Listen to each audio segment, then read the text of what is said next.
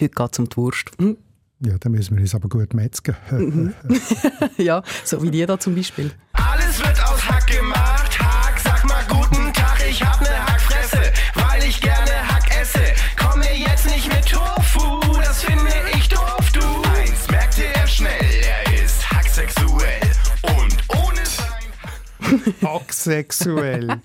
Ja, der Ralf Ralle Petersen und wer kennt es nicht, der Hack Norris. Ich habe es nicht kennt. Klassischer Fall von Ja. Karnivorenspruch, oder? Die Sprache der Fleischesser.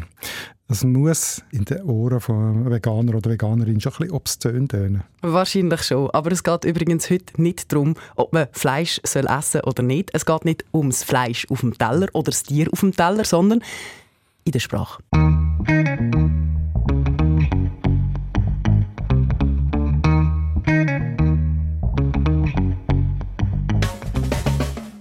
Und zwar einerseits Redewendungen und Ausdrücke mit Fleisch und Tier. Da gibt es ja haufenweise. Ein ganzes Chancignon voll gibt es da von Ich denen. muss ein Hühnchen rupfen mit dir. Genau, ich habe mich gut gemetzelt. Ich fühle mich wie durch einen Fleischwolf gelassen oder ich würde Hackfleisch ausmachen. Hackfleisch.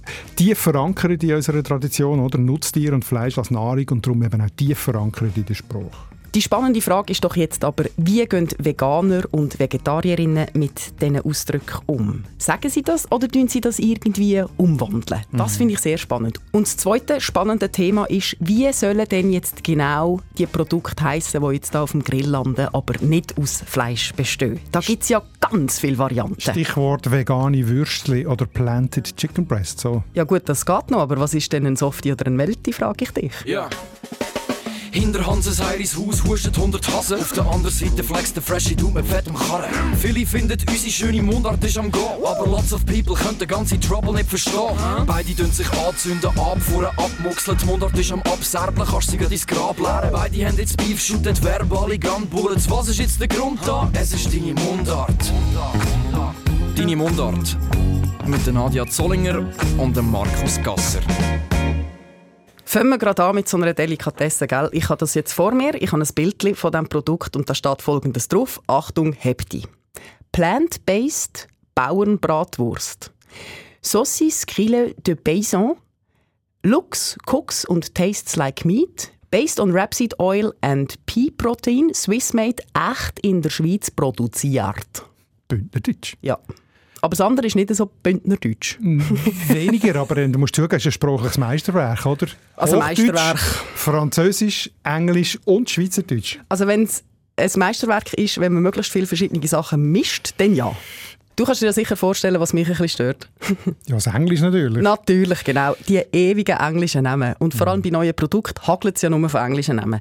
Und ich habe mehrere Personen gefragt, warum dass es denn immer muss Englisch sein muss. Unter anderem ein Hersteller und hat mir gesagt, ja, ist jetzt halt heutzutage so viel. Es kommt halt aus der USA und überhaupt und Marketing. ja. Also, Das haben wir uns ja selber zusammenreimen. Über das haben wir ja schon ein paar Mal geredet. oder? Ist halt so, Stimmt. so ein neues Zeug kommt halt aus dem englischen Sprachraum. Tut mir trotzdem jedes Aber vielleicht hat es auch noch mit etwas anderes zu mit Zielgruppen. Vielleicht bist Aha. du einfach zu alt. Danke Weil vielmals. mir ist es auch so gegangen.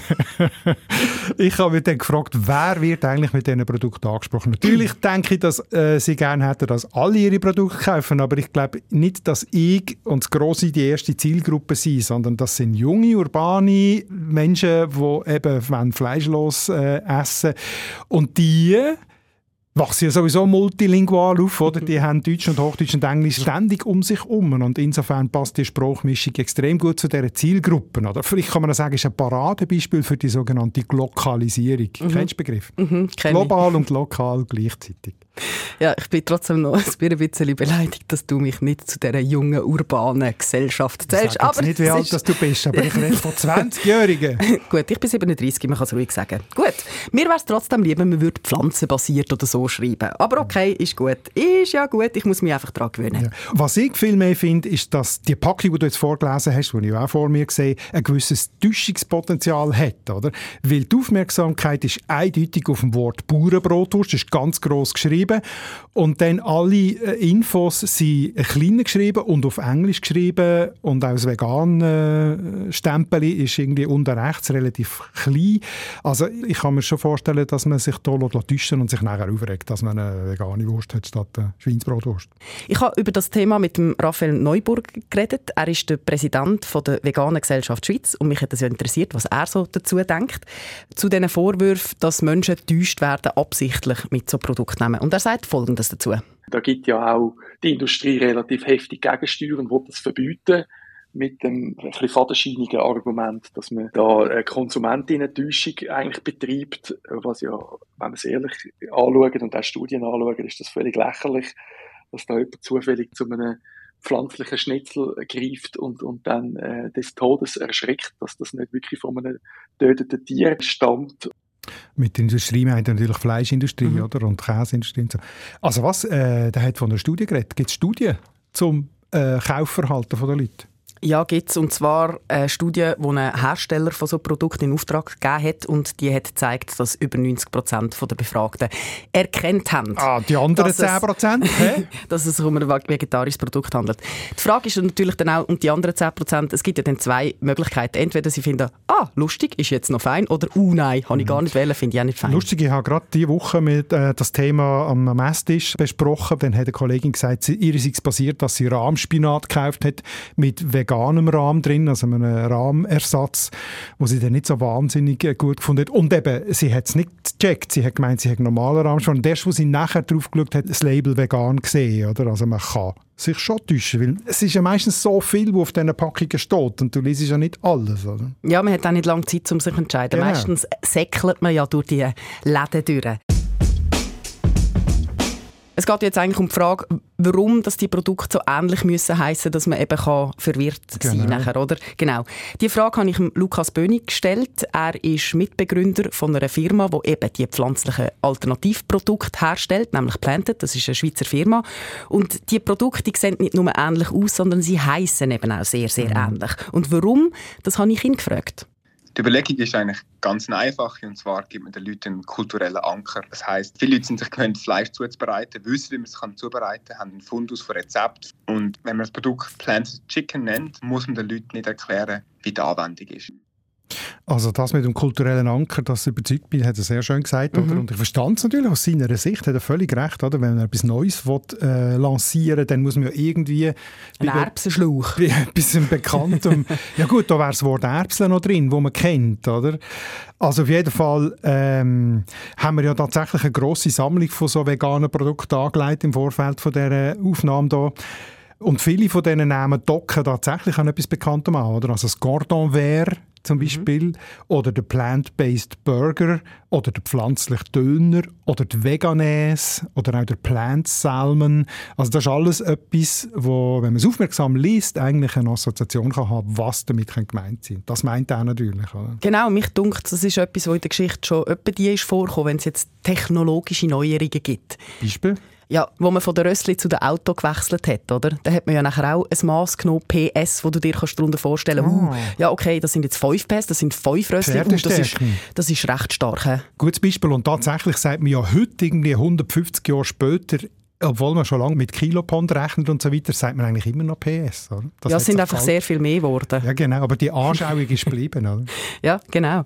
Und es gibt ja aber auch ganz andere Beispiele auf der anderen Seite von der Extrem, nämlich Genau. Pfannenquader oder Delicious Pieces oder der Catch oder der Softie. Der Softie. Was soll das sein? Ich hätte keine Vorstellung. Weißt du nicht, was ein Softie ist? Ja, doch schon, aber nicht im Zusammenhang mit Essen. Das wäre ja dann eher Ja, genau. Kannibalismus. Das weisst du wirklich erst, wenn du es ausprobiert hast. Wir haben in unserer Sammlung ja auch Plant-Based Cuisine. Und das ist eben der Rahmersatz. Und dann der Grated. Das finde ich sehr lustig.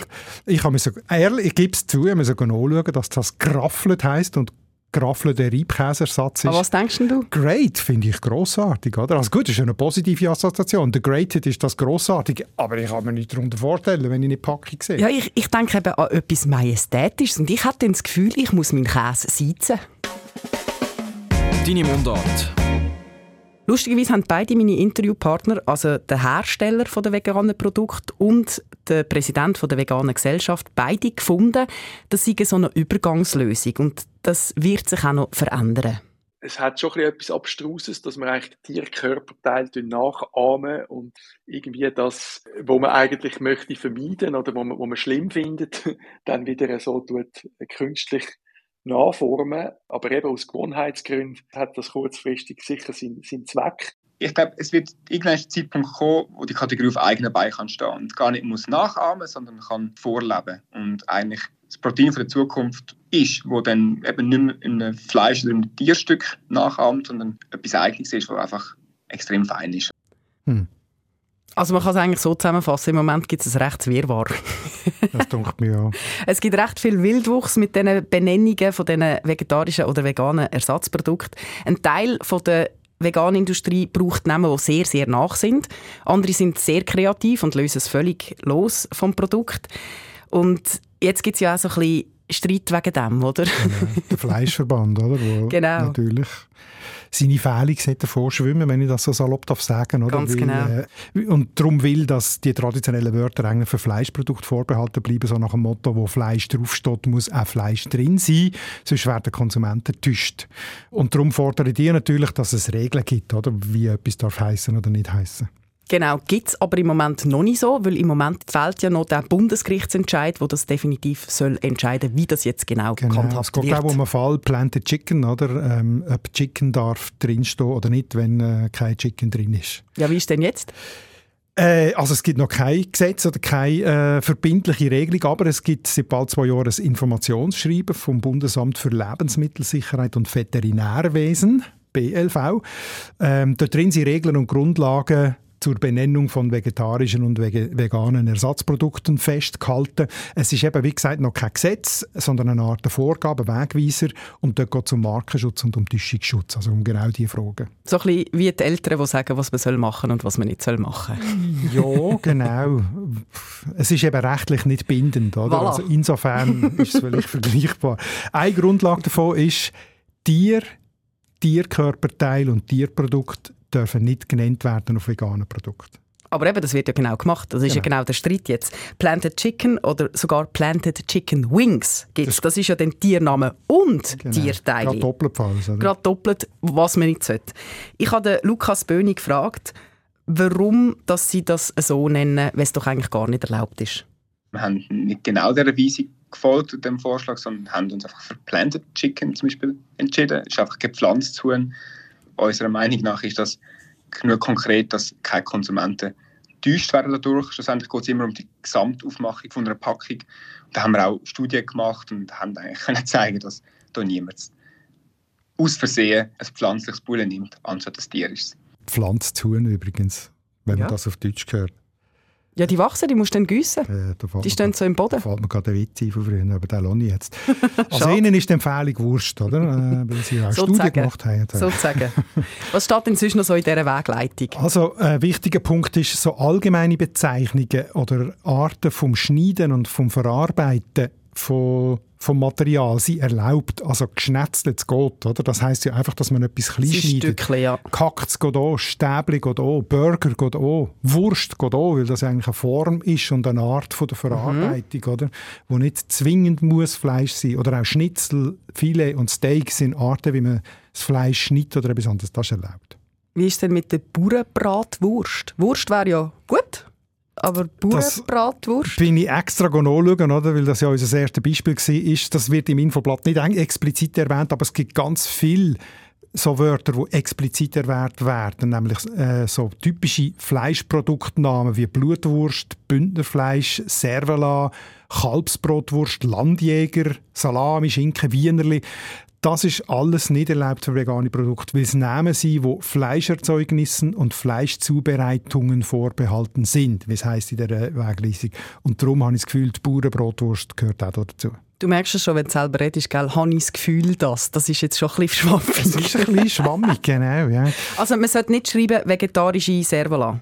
Genau, das geht nicht. Wenn schon, dann müsste es noch mehr beschrieben sein, im Sinne von zu verwenden wie Servala oder vegane Alternative zu Blutwurst oder so, das ging. Also das dunkelt mir jetzt auch ein bisschen spitzfindig, wenn es dann so musst umformulieren ja, es ist wirklich sehr, sehr spitzfindig. Auch Tierprodukte zum Beispiel sind nicht erlaubt und da wird es zum Teil noch spitzfindiger. Also du darfst nicht vegane Milch oder Sojamilch oder Mandelmilch draufschreiben, weil Milch für die, die tierischen Produkte ähm, ähm, vorbehalten ist. Ja, aber nein, auf meiner Handcreme steht Mandelmilch. Eben genau. Also bei Kosmetika geht es. Ah, weil ich es nicht trinke. Ja, kannst du nicht, ich weiss nicht, wie es ist, wenn du jetzt würdest deine Handcreme trinken Ich weiß nicht. Ich glaube, es ist ganz fettiges Maul. Dann würdest du vermutlich illegal. Nein, also bei äh, Nahrungsmitteln ist es nicht erlaubt, aber bei Kosmetika, Sonnenmilch und Seife ist es erlaubt. Wer kommt da noch draus, frage ich dich. Es wird in x Paragraphen beschrieben, was man sollte und was man nicht sollte. Und wenn man es dann anschaut, was daraus wird, dann ist das sehr ein wilder Ritt, würde ich sagen. Also ich habe noch eine Steigerung. äh, Erzähl. Dort bin sogar ich an die Grenze gekommen, bis ich es wirklich begriffen Mhm. habe. Also Veganese oder Velami Also mit V geschrieben. mit V geschrieben, Mhm. also wo Mayonnaise oder Salami-Ersatzprodukt, ist erlaubt, weil es ist phonetisch zwar sehr ähnlich, aber doch eigenständig. Nicht erlaubt ist Fleischkäse mit V oder Fisch mit V oder Eigelb mit Y oder Milch mit Y. Weil es nicht eigenständig ist, oder ja, weil es, weil es eine zu kleine Veränderung ist. Weil es zu, no, nur das Y statt das I bei Milch ähm, ist eine zu wenig grosse Veränderung. Oder das- das lustigste Beispiel, das sie tatsächlich so in dem Infoblatt vom Bund ähm, zitieren, ist Mhm. ein Käseersatzprodukt, wenn es Cheesy heisst, wenn du es mit C-H-E-E schreibst, Käse, nicht erlaubt, ist es noch bei Käse. Mhm. Oh. Aber wenn du es mit T-S-C-H-I-I-S-I, also Cheesy, Englisch, aber Deutsch geschrieben, dann ist es erlaubt, weil es weit genug weg ist vom Original. Jesus Gott. Da sind wir also schon sehr im äh, Spitzfindigkeitsmodus. Ich finde es aber schön, wie kreativ das mit der Sprache umgegangen wird. Jetzt muss ich dir noch meinen Liebling sagen. Mein Liebling ist nämlich der Mozzarella. Da gibt's. ich finde es herrlich. Da Ja. muss man ja nicht einmal eine verdorbene Fantasie haben, um allenfalls an etwas anderes zu denken. Die Frage ist vor allem, wie ist der Name zustande gekommen? Ich stelle mir so ein kleines Tischchen vor, wo fünf, fünf Männer hocken und finden, Mozzarella, ja, das ist eine gute Idee. Vielleicht würde sie sagen, aber nein, man spricht es Mozzarella aus. Ja, wie auch immer. Ich würde sagen, wir warten jetzt einfach mal den Bundesgerichtsentscheid ab und schauen dann, was mit diesen Produktnamen passiert. Vielleicht müssen sich dann gewisse neuen Namen überlegen. Und dann kann man ja wieder kreativ werden. Das bleibt spannend. Wie würdest du die Produkte nennen? Also ich kann jetzt keine Idee vernehmen, aber ich wäre schon für ein grosses Herz. Oder? Also ich finde ähm, die Kreativität, aber so, dass man doch aus dem Namen herausgespürt, was es ist, finde ich schon richtig. Aber einfach, wenn man es etwas Bauernbrotwurst nennt, dann müsste es sofort gleich schnell, wie man das Wort Bauernbrotwurst sieht, muss man eigentlich auf der Packung sehen, dass das ein veganes Ersatzprodukt ist. Dann bin ich schon zufrieden. Gut. Eigentlich. Und Voilà. du, wie würdest du, also wie stehst du zu dieser Produktnamenfrage? Ja, das ist jetzt nicht so schwierig zu äh, verraten. Du hättest gerne alles Schweizerdeutsch. Ich hätte es gerne auf Schweizerdeutsch, jawohl, und möglichst klar. Aber Planted hat ja Planted Gückeli, das wäre in dem Fall in deinem Sinn. Nein, das wäre ein pflanzliches Gückeli Ah, für mich. okay. Für mich einfach wirklich einfach Schweizerdeutsch ganz klar so, dass du auf die erste Sekunde verstehst, was es ist. Was ich auch nicht gerne habe, ist, wenn man dann hinten muss das Kleidruckte lesen, was drinnen ist. Man könnte es vielleicht Pflanzengückeli nennen. Pflanzengückeli ist für mich völlig gut. Am, am liebsten wäre es mir noch, wenn man noch wüsste, aus was das es ist. Pflanzengückeli aus Erbsli. Zum Beispiel Okay. bin ich voll am Start. Finde ich super. Übrigens, wäre das sehr schön formuliert, wie wir jetzt mit dem ganzen Hickhacksel umgehen, ist unser Endo. Man könnte sich auch einfach darauf besinnen, dass es im Grunde genommen Wurst ist, wie die Sachen heissen. Und so werde ich auch all die Grillfeste ab jetzt zur kampffreien Zone erklären. Weil ob Fleisch oder vegetarisch, wichtig ist doch, dass es gar ist.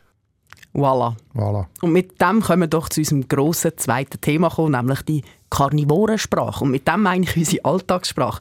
Weil die ist ja wirklich voll von Tier und von Tierprodukten. Wir haben ja schon mal eine Episode gemacht zum Thema Tier in der Sprache mit dem Christian Schmid, wo auch ganz viele Flüche drin sind, gell? so du dummes Huhn, du blöde Geiss. Genau. Und jetzt geht es aber auch noch um die ganzen Fleischwörter. Wir haben ja im Vorfeld ein paar solche gesammelt und auch unsere Hörerschaft hat fließig kommentiert. Silvia hat zum Beispiel geschrieben, den Speck durchs Maul durchziehen oder mit jemandem ein Hühnchen rupfen. Oder die Maya hat gefunden, ich mache dich zu Hackfleisch. Also es sind viele Redewendungen aus dem Schlachthof und aus der Küche, oder? Sehr viel. Genau. Es gibt zum Beispiel noch zu wenig Fleisch am Knochen, fühle mich wie die Made im Speck oder in Fleisch und Blut übergehen, Da was Silvia ich- geschickt hat. Ja, in Fleisch und Blut übergehen, das äh, habe ich auch gesehen. Ähm, das hat ja eigentlich nichts mit Schlachten und mit Tieressen zu tun. Da ist das menschliche Fleisch gemeint, oder? Das geht mir in Fleisch und Blut über heisst, es geht mir es geht ganz tief rein, es geht als Lebenden, als eigene, an meinen eigenen Körper. Also das Wort Fleisch ist da, hat nicht mit Fleischessen zu tun, oder, sondern mit... Das mit, eigene Fleisch. Das eigene Fleisch, oder? Also wie in der Bibel, der Geist ist willig, äh, allein das Fleisch ist schwach. Da ist ja eigentlich auch das Körperliche gemeint, oder? Also es ist ein Bild für einen menschlichen Körper, also das passt nicht ganz in diese Reihe. Was ist denn mit einer Wurst ein Hammer abschlagen? Das habe ich noch nie gehört. Ich habe ich Von auch noch nie gehört. Es ist sehr schön. Mit einer Wurst einen Hammer abschlagen, ich muss sogar recherchieren. Gibt es tatsächlich als Wer gewinnt da? der, der das macht, also wenn er es schafft, er tut, das heißt nämlich, er tut mit wenig Einsatz einen grossen Gewinn machen. Also man will mehr erreichen, als dass man in etwas reinsteckt.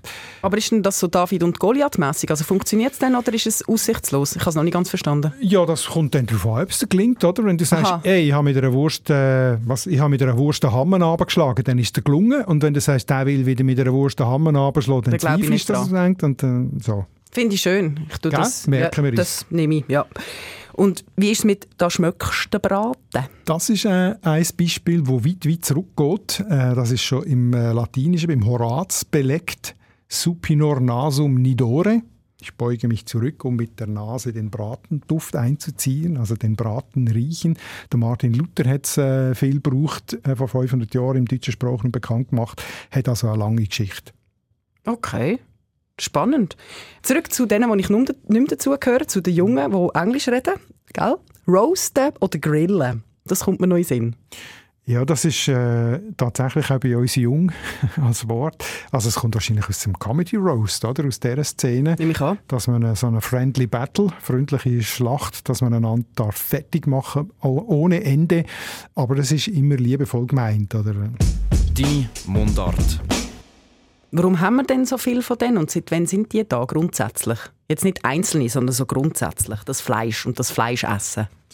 Ich würde sagen, die haben wir seit immer, weil Fleisch essen, also du gibt jetzt vielleicht Veganer und Vegetarier, die das Gegenteil behaupten, aber schon die Höhlenbewohner haben ja äh, Jagdszenen an die Höhle gemalt, also es geht sicher relativ weit in die Menschheitsgeschichte zurück, dass Tiere gejagt und gegessen worden sind.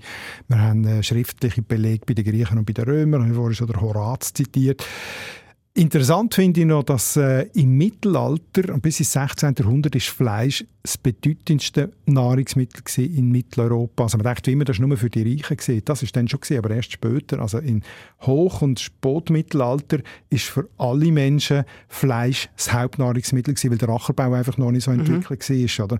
Also man hat ausgerechnet, dass äh, im Spätmittelalter pro Kopf über 100 Kilogramm Fleisch gegessen worden ist pro Jahr. Das ist viel. In der Schweiz heute zum Vergleich etwa 51. Was, Die Hälfte, Auch, was ja. auch viel ist, aber die Hälfte zu denen. Oder? Und, äh, und das hat dann im Laufe der Jahrhunderte abgenommen, also mit der Bevölkerungsentwicklung immer mehr Menschen und der Ackerbau, der Felderwirtschaft hat man verbessert, das hat sich dann das Gewicht verlagert hin zu pflanzlicher Nahrung und Getreide und so weiter. Also im 19. Jahrhundert ist der Durchschnitt bei etwa 14 Kilo Fleisch pro Jahr und Person gewesen. und dann in dieser Zeit ist Fleischessen äh, etwas Exklusives geworden für Wohlhabende, für Reiche, etwas, was man sich kann leisten kann. Oder? Und das ist ja das Bild, das man heute eigentlich immer noch hat vom Fleischessen.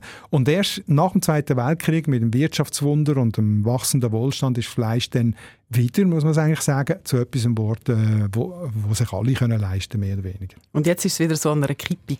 Das ist Ja, noch spannend. Also aber nicht aber aus moralischen Genau, oder, aus einem anderen Grund. Oder auch äh, Klima. Also es gibt ja ganz viele Fragen, warum dass man Fleisch essen oder nicht essen. Ja. Das ist aber genau das Spannende. Anhand von der Sprache oder wie du das brauchst, siehst du ja dann so ein bisschen, was gerade historisch gelaufen ist. Das ist ja genau das Schöne daran. Das ist sehr spannend und das Wort äh, Beilage äh, kommt auch von dem. Oder Alles so, andere ist Beilage. Genau, alles andere. Oder sogar das Wort Beigemüse als Negatives. Oder? Das zeigt ja, im Zentrum vom klassisch bürgerlich traditionellen Essen ist der Brotis, ist das Fleisch und alles andere ist Beigemüse. Das ist auch eine Wertung drin, oder? Ja, das stimmt. Und nicht nur da ist eine Wertung drin, sondern eben auch bei ganz vielen anderen Ausdrücken, wie eben, hast du dich gemetzelt oder du blödes Huhn. Und die Frage ist ja jetzt, wie gehen Veganer oder Veganerinnen mit diesen Sprichwörtern um? Ja, genau. Suchen sie dann Alternativen oder sagen die das trotzdem? Oder ich könnte es so formulieren, nehmen die Fleisch wenigstens ins Maul? sprichwörtlich oder nicht? Und genau das wollte ich vom Raphael wissen, dem Präsident der Veganen Gesellschaft Schweiz. Und er hat mir gesagt, dass so Sachen wie gemetzelt oder durch einen Fleischwolf gelassen, dass das ihn jetzt nicht besonders stört, weil das ist auch einfach ein gutes und klares Bild, dass man sofort weiß, was gemeint ist. Mhm. Aber er hat einen anderen Punkt, der ihm persönlich wichtig ist wir so, wo uns um die Befindlichkeit von, von anderen Spezies sehr kümmern, geben uns schon Mühe, dass wir eben nicht die abwertenden äh, Blödshuhn und so weiter tun, tun verwenden. Da gibt es ja auch linguistische Bestrebungen in die Richtung ähm, und, und Überlegungen, also wie die Sprache beeinflusst ja unser Denken und Handeln. Das ist wissenschaftlich belegt, dass das mhm. so ist. Über das haben wir ja auch mit dem Yves Bossart diskutiert, in unserem Philosophie-Podcast. Genau, da haben wir mal eine Folge dazu gehabt. Wir sind uns nicht ganz einig gewesen, wie gross der Einfluss ist von der Sprache aufs Handeln, aber er ist, oder? Und es gibt äh, in dem Fall jetzt der Metapherforscher Hugo Caviola von der Uni Bern, wo ähm, in Hinblick auf ökologischere Ernährung eben dafür plädiert, so Fleischmetaphern, Fleischwörter zu vermeiden. Also er schreibt eben, dass das Schlachten und Nutztierhaltung und all das tief in unserer Sprache verankert sind und darum auch ein Teil von unserem Denken und Fühlen sind.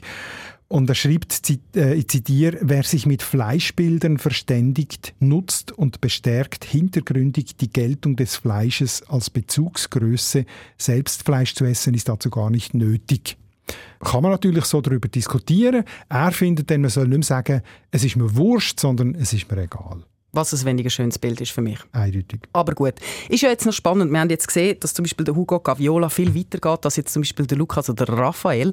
Ja, und das zeigt, dass keine Einigkeit ist darüber, jetzt, wie man mit dem soll umgehen soll. Ich finde es einfach grundsätzlich schön, dass man sich über die Sprache Gedanken macht. Mhm. Man kann ja dann selber entscheiden, was man jetzt machen will. Aber einfach, dass wenn man so ein Bild braucht, dass man sich bewusst ist, was man für ein Bild braucht. Genau. Und es gibt ja so viele Varianten.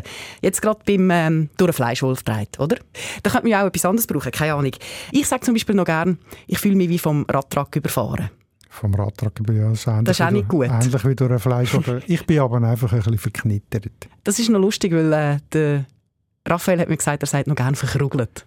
Ja, schön, ja. Aber es sind alles weniger starke Bilder als der Fleischwolf, oder? Der Attrag ist also, der ist massiv. Ja, der Attrag gebe ich, gebe, gebe ich zu. Den gibst mir. Den kann, den, den ich finde, es ist einfach schön, wenn wir so ein bisschen kreativ damit umgehen. Wir machen da ja jetzt sowieso keine sprachlichen Empfehlungen, was man soll sagen oder was man nicht soll sagen. Soll jeder selber entscheiden. Aber was wir für Empfehlungen geben, sind selbstverständlich Literaturempfehlungen, oder? Weil jetzt kommt ja die lange, lange Sommerpause. Mhm. Und da wäre es doch jetzt noch gäbig, wenn man ein bisschen Material hat, ein bisschen Futter für zwischendurch. Und das hat nämlich auch die Michelle wollen. Sie hat uns ein Mail geschrieben. Hoi Nadja. Ich habe vorletzt vor allem in diesen Büchern geschneugt. Blas mir in die Schuhe, 75 Redensarten, von Christian Schmid. Und das zweite ist Schweizerdeutsch, Sprache und Identität von 1800 bis heute von Emanuel Ruas. Genau, da haben wir schon mal drüber geredet. Sie hat jetzt aber gefunden, sie sind zwar beide interessant, aber ich kann sie nur in Portionen genießen, weil sie aus meiner Sicht eher wissenschaftlich geschrieben sind. Aber wenn ihr ähnliche Literatur würdet kennen, würde mich das interessieren. Also, Markus, was hast du für Tipps? Gell? Äh, es ist klar, die Prämisse, es sollte nicht zu trocken sein. Ja, ich habe es verstanden. Ich has nicht verstanden. zu trocken, also, look, aber gleich unterhaltsam aber, und, und, informativ. He? Jawohl. Also, Gut. mein erster und heißester Tipp ist immer der gleiche, der kleine Sprachatlas. Kleiner Sprachatlas der deutschen Schweiz, Huber Verlag Frauenfeld, ausgegeben von drei LinguistInnen, Helen Christen, Elvira Glaser, Matthias Friedli das ist einfach das beste Grundlagenwerk für alle, die sich für Mundart interessieren. Es, es hat eine wissenschaftliche Basis, aber es ist sehr verständlich geschrieben und vor allem es sind Karten. Also wo sagt man wie, oder? Es sind farbig eingezeichnet. Also unser berühmte Ameise. berühmte Ameise zum das Beispiel. Das ist ein richtiger Fleckenteppich, ein farbiger, weil es so viele verschiedene Varianten gibt. Aber das ist nicht alles. Es hat neben der Karte auch immer noch Erläuterungen dazu, woher das die verschiedenen Begriffe kommen und wie sie sich zu dem entwickelt haben, wo sie sind. Und es hat in diesem Buch auch ein Vorwort, äh, ein allgemeines Vorwort, wie sich unsere Dialekte so entwickelt haben, wie das gekommen ist, äh, dass es so ist wie heute mit der Vielfalt und so. Also ich finde einfach, das ist wirklich das tollste Grundlagenwerk, das erhältlich ist. Sonst noch etwas? Ja, also ich finde auch die Wortgeschichten, die auf dem idiotikon.ch äh, man kann lesen sehr toll. Also das Idiotikon ist ein schweizerisches Wörterbuch, das wir immer wieder zitieren. Die haben eine Internetseite, wo man übrigens das Wörterbuch selber kann durchsuchen kann. Das ist allerdings nicht ganz leicht zu lesen. Aber auf einer Unterseite haben die auch eigene Wortgeschichten, die sie schreiben. Und die sind sehr schön geschrieben und sehr informativ. Ich glaube, über 100 inzwischen. Also da kann man mhm. auch sehr viele einzelne Informationen Also mal auf idiotikon.ch. Idiotikon.ch. Und dann finde ich schon auch noch auf srf.ch, Schrägstrich Audio, Schrägstrich Schweiz und deutlich. Dort sind unsere Wortgeschichten. Also wir erklären ja auf SRF 1, die Mundartredaktion von SRF, jede Woche Wörter und Familiennamen und die kann man dort bei Schweiz und deutlich ähm, nachhören.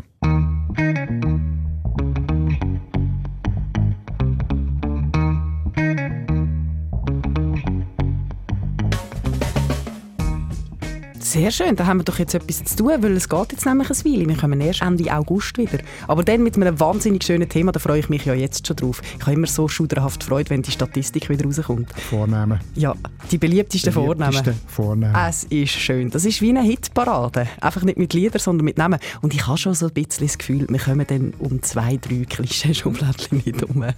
das schauen wir uns dann an. Ich freue mich schon drauf. Habt einen schönen Sommer und bis dann würden wir sagen, Jazzensens zusammen.